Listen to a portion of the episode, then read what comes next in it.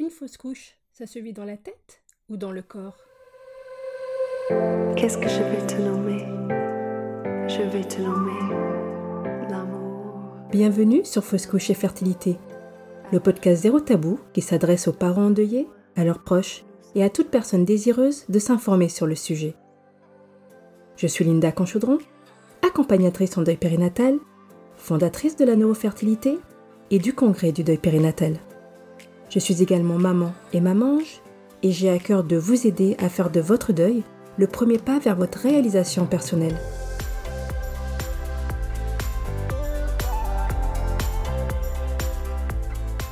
Fausse couche et fertilité, c'est le podcast idéal pour avoir des informations, des conseils d'experts, des témoignages, mais également de l'espoir, du soutien et de la positivité. Ensemble, prenons le temps de remettre l'humain et l'amour au cœur du deuil périnatal. 1, 2, 3, c'est parti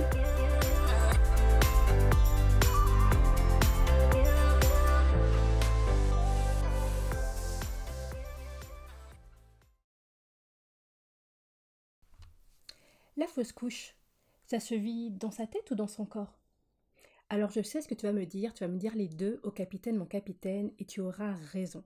C'est vrai que euh, la fausse couche, c'est euh, une perte de grossesse, donc forcément, tu vas vivre tout un ensemble d'événements plus ou moins douloureux dans ton corps.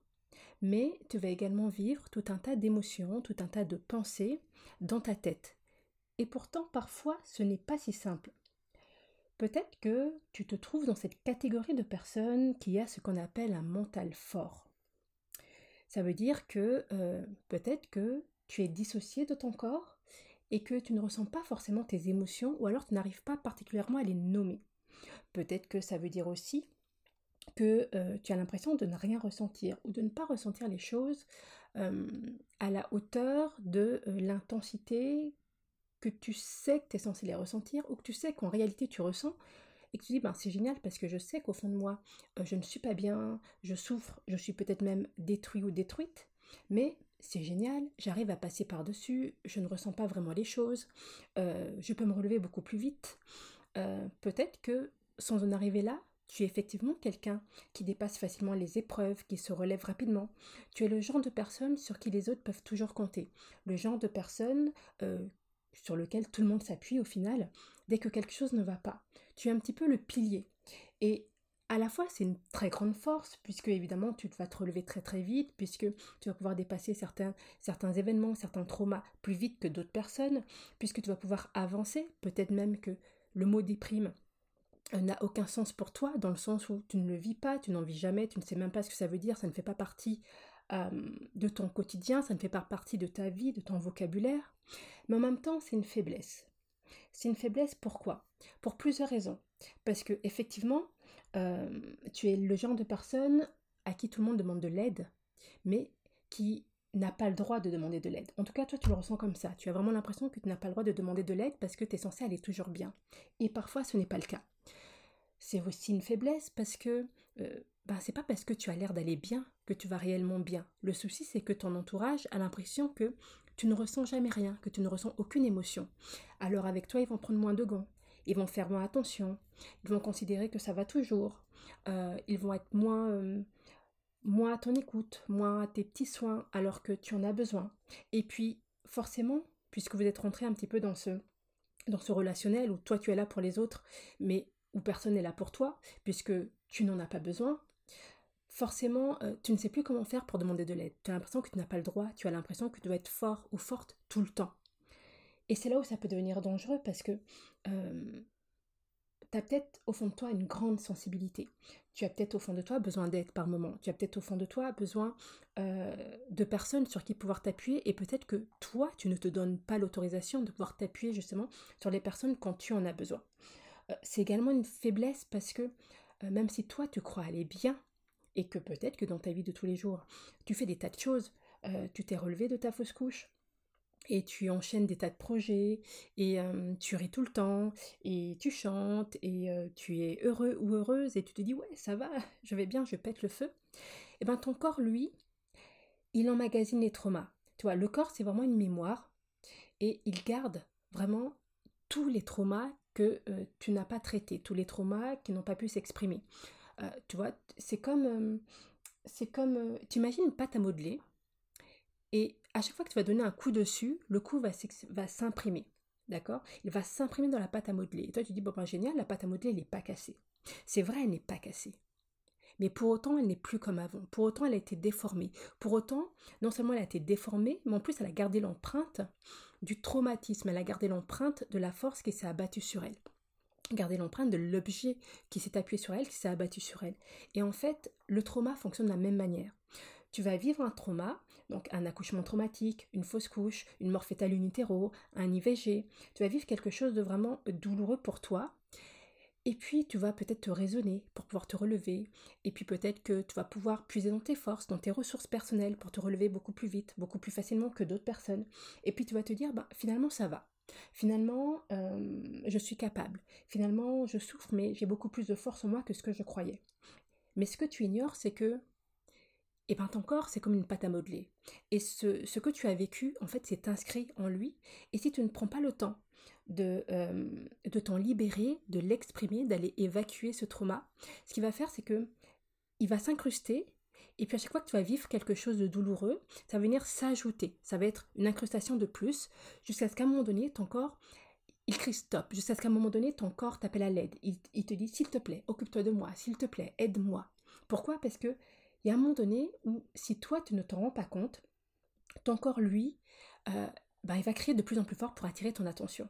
Mais peut-être aussi que tu t'en rends compte finalement. Tu dis, ben, je suis quelqu'un de fort, c'est vrai. Euh, tout le monde peut compter sur moi, c'est vrai. Euh, je me relève plus vite des traumas, je me, je me, relève plus vite des épreuves que la vie met sur mon chemin, c'est vrai aussi. Mais en fait, c'est drôle parce que à certains moments, je ne sais pas, je ressens comme une tristesse en moi qui me prend. Et puis je ne sais pas d'où elle vient, cette tristesse, parce que honnêtement, je me sens bien, je me sens, je me sens heureux, je me sens épanoui. Euh, j'étais bien deux secondes avant, j'étais en train de faire un truc qui me plaît bien, et puis là, je sais pas, je me pose, et puis d'un coup, je sens cette tristesse qui émerge de moi. Peut-être que ce moment où tu vas aller te coucher, à cet instant où tu vas t'endormir, tu ressens cette vague d'émotions qui te submerge. Ou à certains moments, euh, tu vas réaliser que tu es beaucoup plus irritable, que certaines choses qui ne devraient pas t'atteindre vont te faire euh, réagir beaucoup plus violemment, beaucoup plus fortement euh, que ça ne devrait. Peut-être que tu vas t'énerver plus vite, peut-être que tu vas t'énerver plus fort, peut-être que tu vas rentrer dans des colères démesurées, peut-être que tu vas rentrer dans un abattement démesuré. Tout simplement parce que ton corps est comme une grande plaie à vif et que le moins de toucher, la moindre égratignure, le, le ben, ben, te brûle, quoi. Lorsque tu es à vif, tu, ne supportes rien, t'imagines une plaie à vif, le, le moins de toucher, ça va te faire hurler de douleur. Et ben là, c'est à peu près le même principe. Ton corps est comme une énorme plaie à vif, et, la moindre égratignure, que ce soit un geste maladroit, une parole maladroite euh, ou qui n'aurait pas dû être, euh, un mauvais comportement, peut-être que on va pas te témoigner l'attention euh, dont tu avais besoin à ce moment-là. Enfin, peu importe ce qui va être le déclencheur, au fond de toi, tu auras conscience que ta réaction est disproportionnée par rapport à l'événement que tu vis. Peut-être même que tu vas remarquer que au fur et à mesure du temps, ces moments de démesure sont de plus en plus rapprochés arrivent de plus en plus souvent, sont de plus en plus réguliers.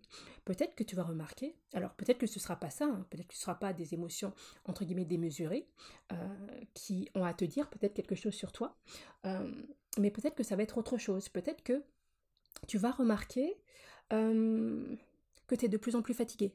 Tu dis je ne comprends pas. J'ai beau dormir, faire mes heures, peut-être même dormir davantage, mais je me réveille, c'est comme si je n'avais pas dormi. Je suis en permanence épuisée. Euh, j'ai moins d'énergie que d'habitude, j'arrive à, à faire moins de choses et pourtant je suis épuisée beaucoup plus vite. Peut-être que dès l'après-midi, je suis déjà euh, complètement sur les rotules. Peut-être que euh, tu vas commencer à tomber beaucoup plus souvent malade alors que tu étais d'une santé, ben, d'une santé de fer ou que certes tu tombais malade mais mm, je veux dire pas plus souvent que ça, peut-être une à deux fois par an, trois, allez, dans, dans, dans les années où, vraiment tu étais souvent malade, mais logiquement, tu as une bonne santé, tu prends soin de toi, et là, tu tombes sans arrêt malade. S'il y a le, moindre microbe dans l'air, pardon, c'est pour toi. Euh, peut-être que tu vas remarquer que tu es beaucoup plus sensible, euh, que tu vas peut-être pleurer plus facilement euh, devant un film ou devant un livre. peut-être que tu vas remarquer toutes ces petites choses qui finalement ne te ressemblent pas. peut-être que tu vas réaliser que tu as des douleurs qui apparaissent à certains moments ou à certains endroits ou qui deviennent récurrentes. Peut-être que tu vas aussi remarquer certaines incapacités. Euh, tu vas peut-être remarquer qu'il y a des choses que tu faisais facilement et que tu n'arrives plus à faire et tu ne sais pas pourquoi. Alors au début, tu vas te dire, ben, peut-être ben, je procrastine, hein, ça arrive. Et puis tu vas remarquer que ça va plus loin que ça. Parce que peut-être que ce sont des choses qui te tiennent à cœur et que tu n'arrives pas à mettre en place pour autant. T'as beau te faire violence, t'as beau euh, euh, t'organiser, tu as beau tout faire, tu n'y arrives pas. Le simple fait de le faire semble comme au-dessus de tes forces. Et tu vois, euh, personnellement, je l'ai vécu et je l'ai vécu notamment, tu vois, avec ce podcast. C'est pour ça que tu vas peut-être remarquer que la première vignette est différente des secondes. Tout simplement parce que j'ai voulu marquer cette évolution, marquer le fait que je n'étais plus tout à fait la même personne, avant et après. Donc ce, premier épisode, il arrive à peu près après euh, deux ans de pause, à peu près, je, dirais. Alors forcément, il y a des tas d'interviews que j'avais déjà faites euh, qui, viennent du passé. Tu vas apprendre des tas de choses sur moi et, et tu auras des infos qui n'arrivent pas forcément dans l'ordre notamment par rapport à mon nombre de fausses couches. Euh, quand j'ai commencé ce podcast, je crois que j'en étais à deux ou trois fausses couches, et puis aujourd'hui j'en ai, euh, huit. J'espère m'arrêter là, on verra bien.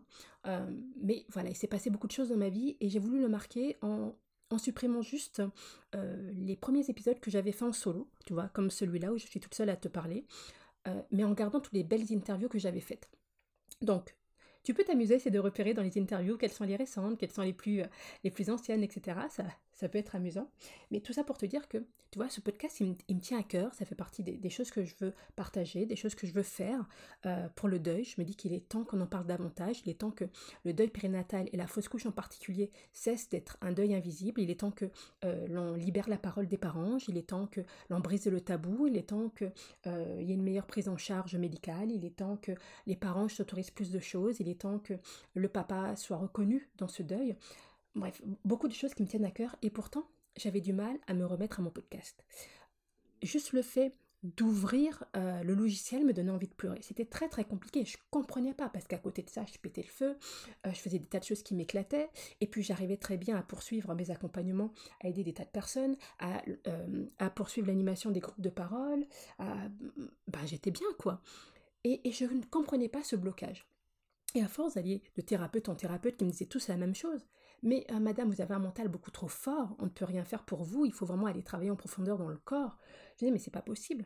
Même quand je fais des, des, des, le travail sur moi, du travail corporel, ça n'est pas assez.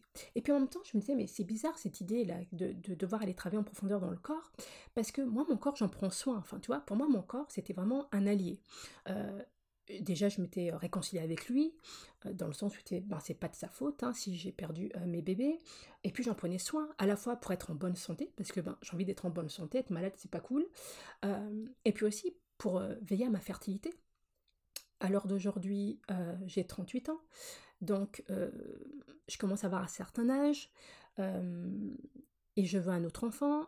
Alors forcément, mon corps, je vais également en prendre soin pour ça parce que je vais veiller à ma fertilité. Je vais veiller à pouvoir avoir un enfant et quand je vois que j'ai des difficultés alors que tout semble aller bien, bah, je vais encore, encore davantage prendre soin de mon corps.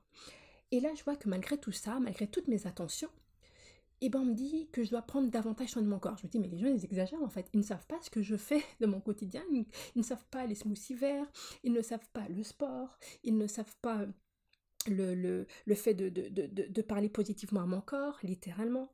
Euh, ils ne, savent pas tout ça en fait. Ils ne savent pas que euh, je, prends des, produits bio, que je limite le nombre de produits que je mets sur mon corps, que je lis toutes les étiquettes, que... Enfin, euh, qu'est-ce qu'ils veulent que je fasse de plus? Alors du coup, ça m'a interpellée et j'ai voulu m'interroger. Euh, je me suis questionnée et j'ai cherché qu'est-ce qui fait en fait que euh, on me dit que j'ai un mental trop fort, que je dois aller voir ce qui se passe dans mon corps et que je n'en prends pas assez soin alors que moi j'ai vraiment l'impression d'en prendre soin de ce corps. Et en fait c'est justement euh, en, allant sur ce chemin-là que j'ai découvert la neurobiologie et plus précisément la théorie polyvagale qui permet vraiment de comprendre que le corps en fait c'est euh, ben, tout passe par lui en fait. C'est quand j'ai commencé quand j'ai commencé à, dans le deuil, à m'occuper vraiment, à accompagner les, parents, etc., à faire leur deuil, à se reconstruire, à retrouver leur chemin du bonheur, euh, j'étais très axée euh, sur les neurosciences, la PNL, ce genre de choses. Alors oui, j'ai fait un peu de sophro-relaxation, mais j'étais surtout fascinée, moi, par les outils euh, du cerveau, parce que j'étais fascinée par la capacité qu'avait le cerveau à, à, à, nous faire faire ce qu'il voulait, tu vois. Et, et ça me fascinait tellement que je m'étais spécialisée là-dedans. Et je m'étais dit, ben, tout part du cerveau et c'est très très important. Et en fait, en allant dans cette quête de ben, comment bien prendre soin de mon corps, qu'est-ce que en fait mon corps attend de moi pour que je tombe tout le temps malade, pour que euh, je sois tout le temps épuisée, pour que je n'arrive même pas à faire un podcast alors que euh, il me tient à cœur, c'est un projet que je veux faire déjà depuis plusieurs mois, euh, que je me mets souvent devant et que je n'arrive pas à passer le cap. Pourquoi en fait? Qu'est-ce qui se passe? Et c'est là qu'en fait j'ai réalisé qu'en fait 80% des informations partaient du corps au cerveau et seulement 20% du cerveau au corps. J'ai compris que le, que le corps, pardon, était au cœur de tout. J'ai compris que c'était lui qui donnait les informations au cerveau. C'est le corps qui dit au cerveau quoi penser et quoi ressentir. C'est le chef d'orchestre en fait de tout ça. Euh, et c'est lui en fait qui sait ce que tu vis. C'est lui qui, euh, qui, qui, archive tout ce qui se passe. C'est lui qui... Euh, c'est lui qui est au devant de la scène en fait. Tout passe par lui. Et ensuite, il envoie au cerveau qui va filtrer certaines informations, mais tout passe par lui. Il ressent tout, absolument tout.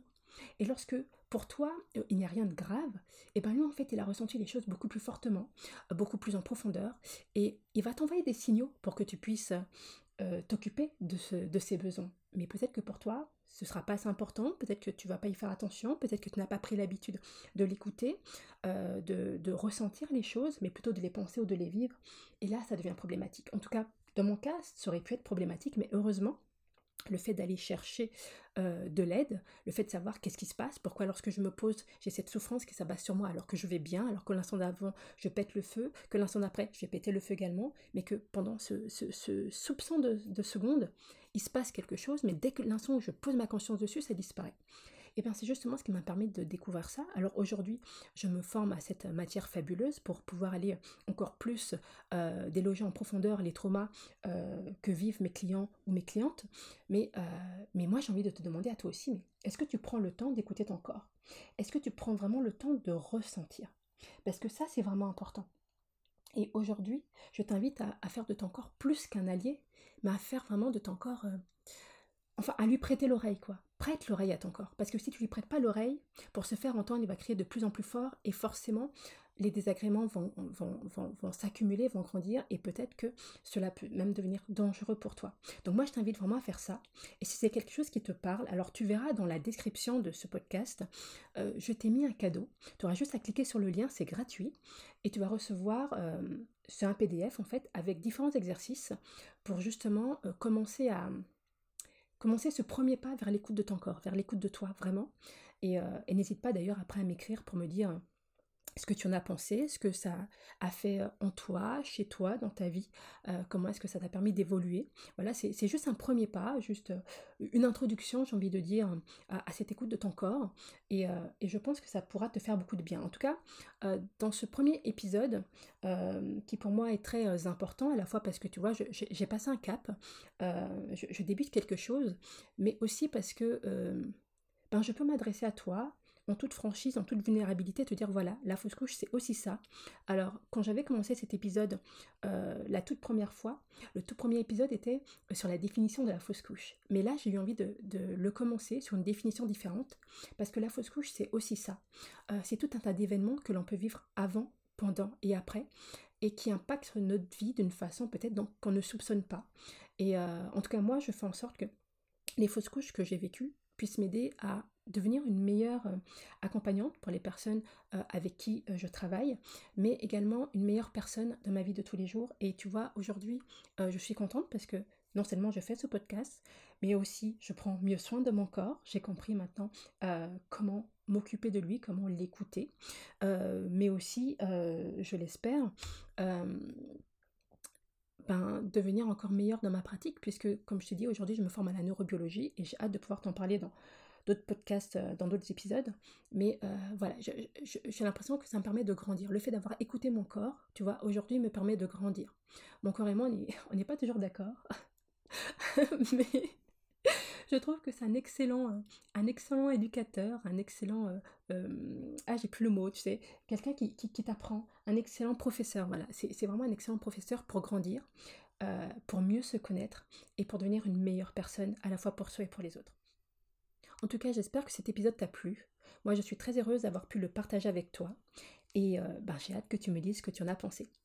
Alors à très bientôt. Gros bisous. Si vous avez aimé cet épisode, abonnez-vous, partagez-le à votre entourage et sur vos réseaux, afin qu'ensemble nous contribuions à libérer la parole des parents. En mettant 5 étoiles ou en le partageant, en donnant un avis, vous contribuez à briser les tabous que sont la fausse couche et l'infertilité. Merci infiniment pour votre écoute et rendez-vous dans le prochain épisode.